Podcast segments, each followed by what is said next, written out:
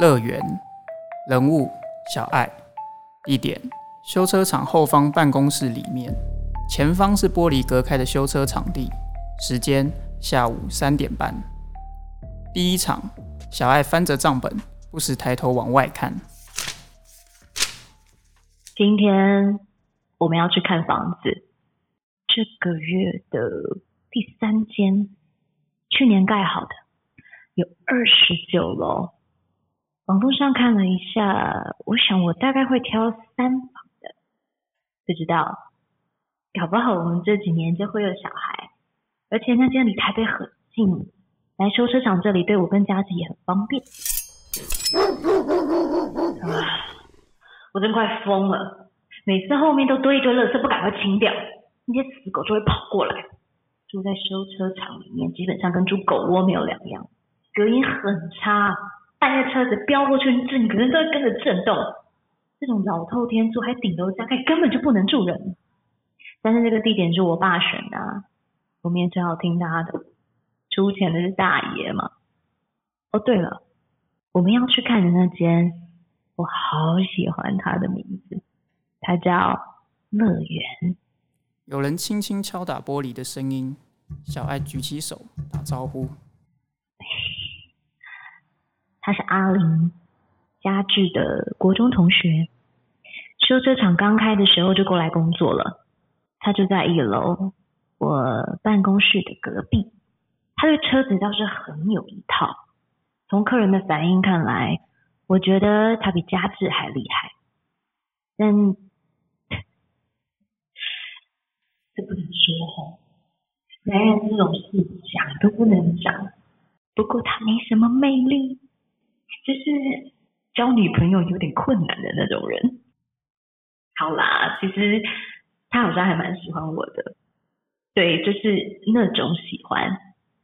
这几年是越来越明显，这也不能够让家芝知道，所以我尽量不跟他待在同一个空间。他常常隔着这个玻璃偷看，我都要开始装忙。哦哦，又来了。小爱低头翻着账本，阿玲还在看吗？有人轻轻敲打玻璃的声音。小爱笑着打招呼：“哦，是那个长短脚的来了。他走路看起来都好像快要跌倒一样，都会故意靠着家具说些什么啊，今天车子怎么样？那边的屁话。”私底下我都叫他长短脚的，不过家智都只是笑笑。男人就这么好骗，有时候明明车子就没有怎么样，还是要来找家智什么啊？嗯呃，声音怪怪的，好像要爆炸了，连谎话都不会说。拜托你稍微编一下好吗？有时候还穿很骚，那种细肩带之类的。他走路的时候肩带都快要掉下来，根本就骚货一个。小爱继续低头看着账本，汽车喇叭声。是佳智回来了，他刚去帮那个长短脚的试车，等一下我们就要去看房子了。拜托，长短脚的现在又跟阿玲聊天了，选一个好吗？小爱打电话。喂，阿玲，不要再跟他聊了，今天一定要把后面的垃圾整理一下。小爱把门关上，时间晚上十一点。小爱看着电视。啊，长短脚走后，我们去看了乐园。哎，我有点改变主意了。我觉得他们的两房比较好。佳子也这么觉得。他不喜欢太大的。其实没有小孩也没渣，只有我们两个也可以。但他说我们还可以考虑一下。后来我们去吃饭，逛了一下，回来到现在，我都在看电视。佳子还在楼下整理嗯零件，我有点搞不懂，而且我真的太想睡了。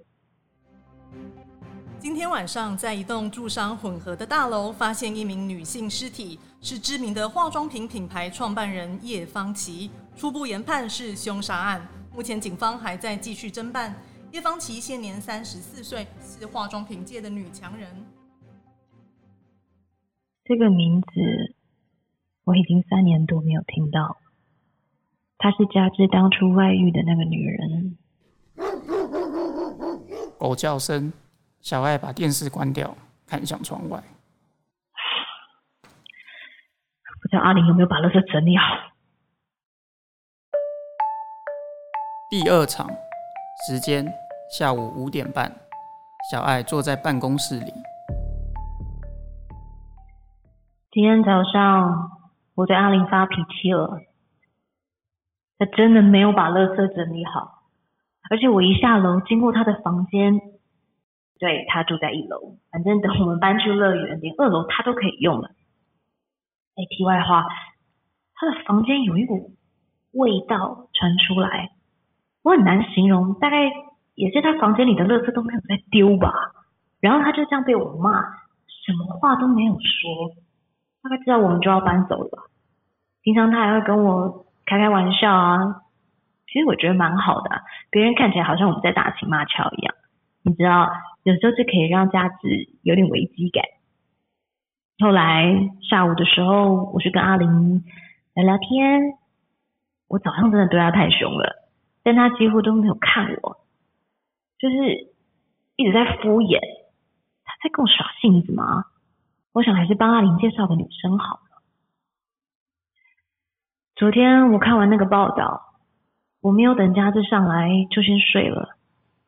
早上起来的时候，他已经出门去拿货了。不知道他现在知道了吗？